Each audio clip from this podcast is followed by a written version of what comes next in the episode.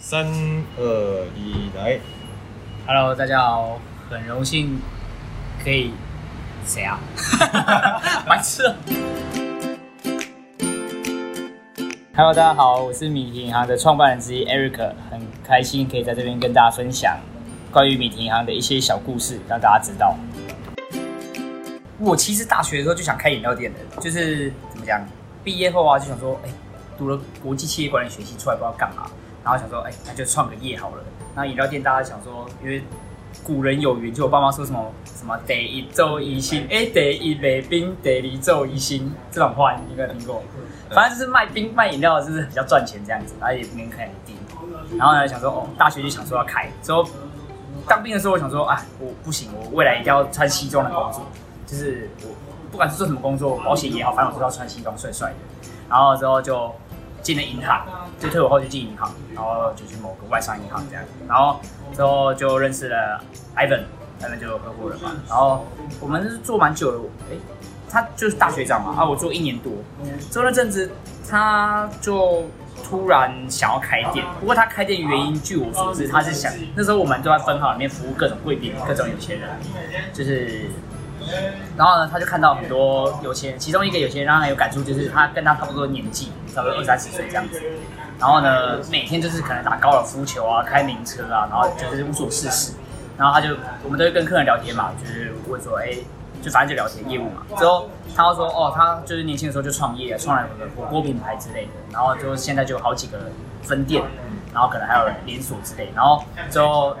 他才可以这样子过了一种半退休又被动收入的生活。他觉得说哇，创业原来那么赚，那我们这个年纪在那边跑业务啊，或者什么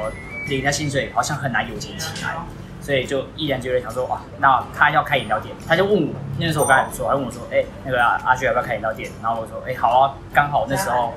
就回想起当初想要开饮料店这一份热忱。嗯。那这样刚好有学过企业管理学习，所以我们就真的就直接跟主管提离职。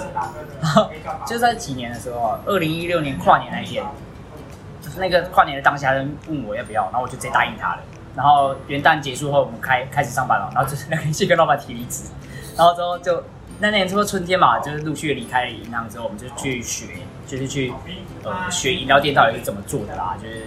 反正就开始有概念之后，就开始边做边找店面，然后找到这个店面之后就开了。所以差不多在一二零一七年嘛，差不多冬天的时候，呃夏天的时候找到了这家店，然后开始准备啊筹备之类，然后到十一月才开幕。银行那其实我们到开要开的时候，那阵子在筹备，我们都还在想名字，就是想各种好像会红的名字。之后就觉得说，我们的产品定位是用厉害的鲜奶来做鲜奶茶，因为那时候其实鲜奶茶其实也不太多人触及。那时候连米克夏都还没有，然后就是想一想哦，米提就 milk tea，直接直接翻译成米提，那有想过什么米克提之类的。好，那银行呢，就是最简单的故事，就是我们两个都是来自外商银行的大男孩，然后创了一间自己的银行的概念，就是用自己的方式创了一间自己的银行。那银行就让大家觉得说，哎，是一种专业啊，有 SOP 的那种感觉啊，然后又不是很龟毛的，所以我们就用这种精神来创了米提银行，也就是奶茶银行的意思。对，所以大家就觉得米提米提是大饭店嘛，其实不是，它其实没有 T。蛮开心做到现在三三年了，就是是越来越顺利。其实好像慢慢朝 Ivan 当初想要成为那样的人开始去发展。其实有些因为那时候在刚创业的时候，大家讲说什么啊，银行好好的，不要不做什么那种金饭碗之类的。那听起来就是又稳定又怎样的，然后干嘛要去开饮料店？好像竞争很多啊，高风险啊，创业会失败啊。所以那时候各种亲戚身边的人都不赞同，反正就不同意啊。所以我连创业资金都是自己偷偷贷款的。然后就到现在就算是半成功吧，因为目前目前陆续有一些加盟，有海外。现在其实应该是一个稳定的发展，可以这样对对。因为你们开发了一个属于你们自己的菜单，然后你们菜单上面都有一个自己创立一个跟银行有相关的名字，就是可能金融商品这一种。哦，对啊，这也是我们小小事。那对于就是可能第一次然后来你们店，然后你会怎么介绍你们的这个菜单，然后给他们？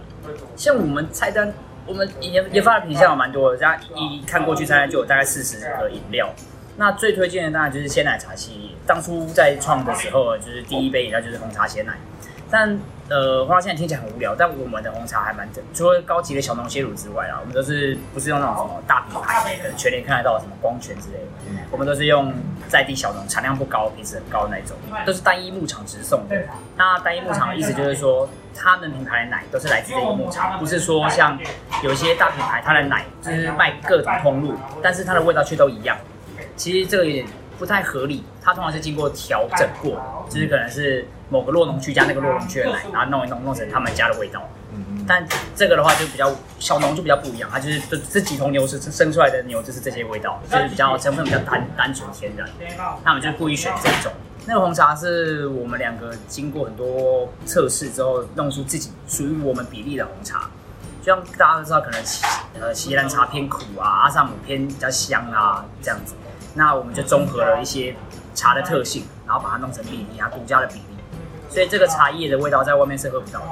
嗯，对，然后来做出我们最招牌的饮料，就叫跨行汇款，它是我们第一杯饮料，是米田银行的第一杯饮料，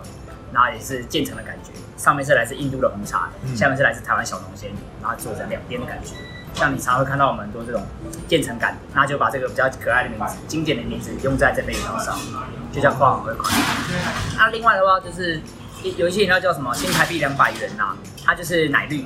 那因为台币两百块钞票是绿色的。现在比较少见，不过懂的人应该都会知道，就很可爱，奶绿就直接叫新台币两百元。嗯嗯嗯。再来是还有什么股票特调跟现金特调，这也是蛮值得推推荐的。所以我在菜单上都有他们的照片。那就是蝶豆花的饮料，很多人都以为蝶豆花是一种豆花，是一种料，其实不是，它是蝶豆这种豆类植物的花花瓣，它泡开之后就是蓝色的，它在越碱性会越蓝色，越酸性会越紫色，甚至偏粉红。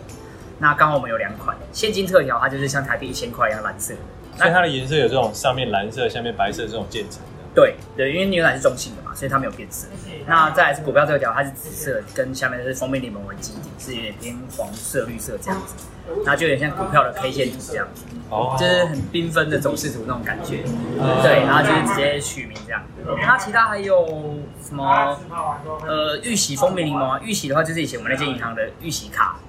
因为在一个比较大家广为人知的饮料上面多加一点可爱的变化，就给它一点银行元素。还有什么呢？发波吧。呃，我们除了鲜奶茶是招牌之外嘛，还有另外一款是手炒黑糖系列。我们在创这个系列这个饮料的时候呢，叉叉糖都还没开幕。对，就是台中很有名的那个糖，它现在是已经比较没有讨论度了。不过那时候很红的时候，我们其实比它还早两天开幕。它是二零一七年十一月十一号开的，然后我们是十一月九号。嗯。对，然后呢，我们就我们店的珍珠叫做八波，就是大家都把珍珠叫做波霸，或者就是珍珠粉圆这样子，但我们故意叫它八波，就是比较 international 一点，就是珍珠的英文叫 bubble，bubble tea 嘛，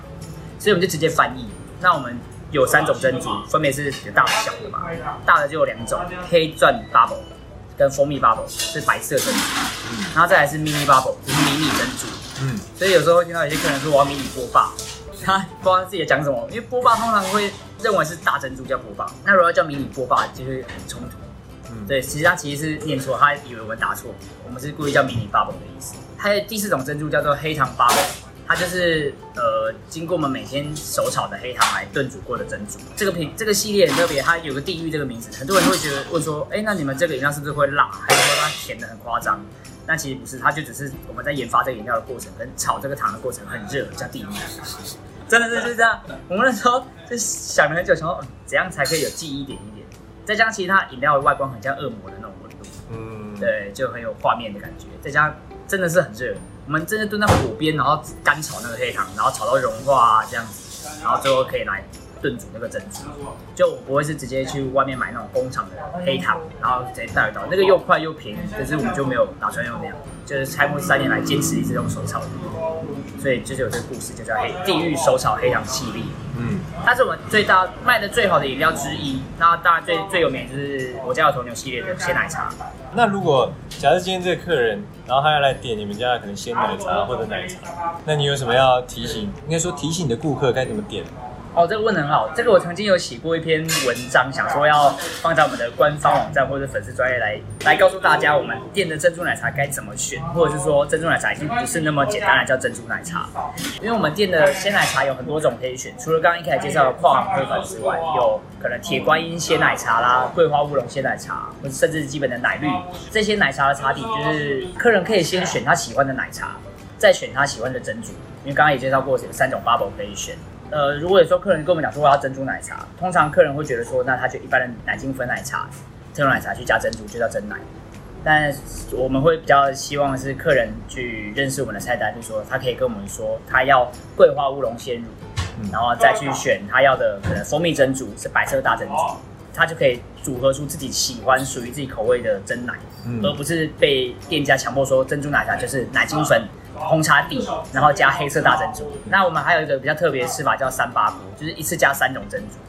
所以我们还蛮推荐客人点三八波鲜奶茶，就可以一次吃到三种珍珠，加上我们的经典的矿还有就是红茶鲜乳。嗯，啊，因为我们附附近是学区，就是很多大学生，他们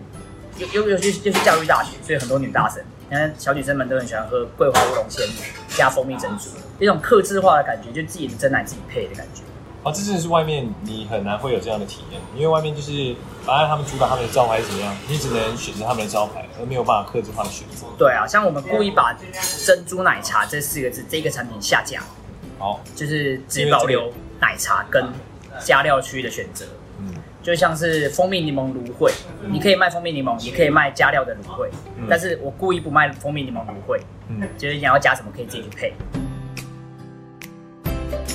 像我们店呢，其实一进来就发现大量的黑白跟玻璃的元素，那就是比较银行的感觉。像我们现在住的地方就是玻璃的这种台，很像是银行的写字台。嗯，对，就是你可以在上面写一些汇款单啊之类的。就下面很多单子是写说你要存钱啊、汇款啊或什么的。对，然后在就是或者是我们站的背板，背板就是直接写是某某某银行这样子，就像你进入到什么中中差银行啊、花差银行这种被像呃银行。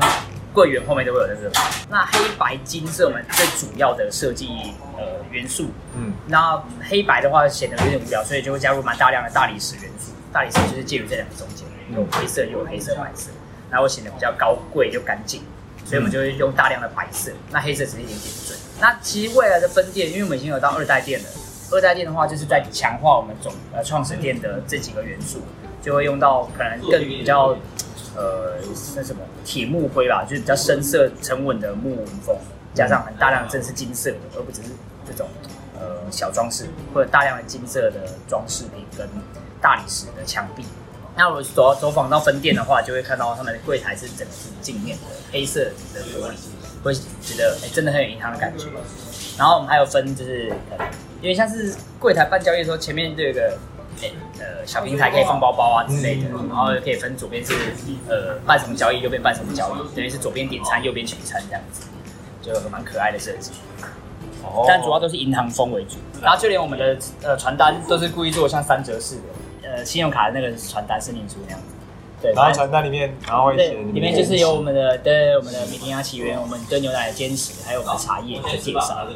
之类的。嗯嗯嗯。对，就是想要传达给在路上看到或是经过想要拿一份的。其实，在开这边之前，我对这边还蛮不熟的，但就是在这边两三年了，就是越来越多景点出现。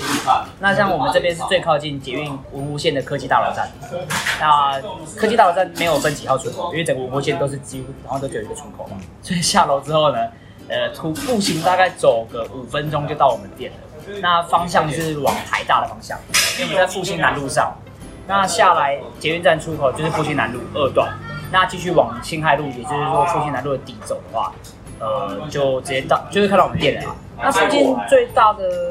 景点应该就是台大嘛，台大校园，国立台北教育大学的校园，简称国北交大。然后还有大安运动中心，就是我们还蛮多来运动的客人会来这里带杯饮料，或休息一下。再来就是和平篮球场，也是近几年落成的，那大大小小活动都会在这边举办。就是各种篮球比赛，然后如果喝完饮料要去逛的话，我自己啊喝完台大校园吧，就是假装是台大生，假装自己很有在那个学校上课的感觉，然后对啊，而且我现在对台大校园还蛮熟的，就是、哦、你是因为送饮料的关系？对，因为台大学生我们只有脚踏车可以进学校里面去，然后找他们各个单位，所以现在客人跟学生跟我们讲说他是什么单位、什么系。什么研究所，大概就会知道在学校里面哪里。对，就是这样。但我觉得里面蛮好走的，蛮有趣的，还有湖啊之类的。等于说你以前就算大学没有念这里，但是你现在因为工作关系也开始认识这个大学。对啊，它、啊、如果交通方式的话，就是除了有捷运之外，其实还有公车。公车这边是和平东路跟复兴南路交叉口，所以如果要从这边下车的话，搭公车就可以搭到复兴南路口、捷运科技大楼站、国立台北教育大学，对，大概就这几个。然后附近有北二高，所以如果从外地过来的话，下北二高就开个两分钟就到我们创始店的店门口。有兴趣认识我们店的话，就是经过不要因为看不懂菜单就走掉了，因为很怕开口问说，哎、我想点珍珍珠奶茶，却没有看到珍珠奶茶。其实其实不用害怕，就是可以来问说，请问你们的珍珠奶茶有哪一些，怎么点？那我们店员都还蛮都有说过专业训练，都很亲切教你引导你说，可以先选到自己喜欢的奶茶，选配自己喜欢的珍珠，这样子比较特别一点啊。那就是希望大家不要吝啬的到柜台来问我们行员们这些问题。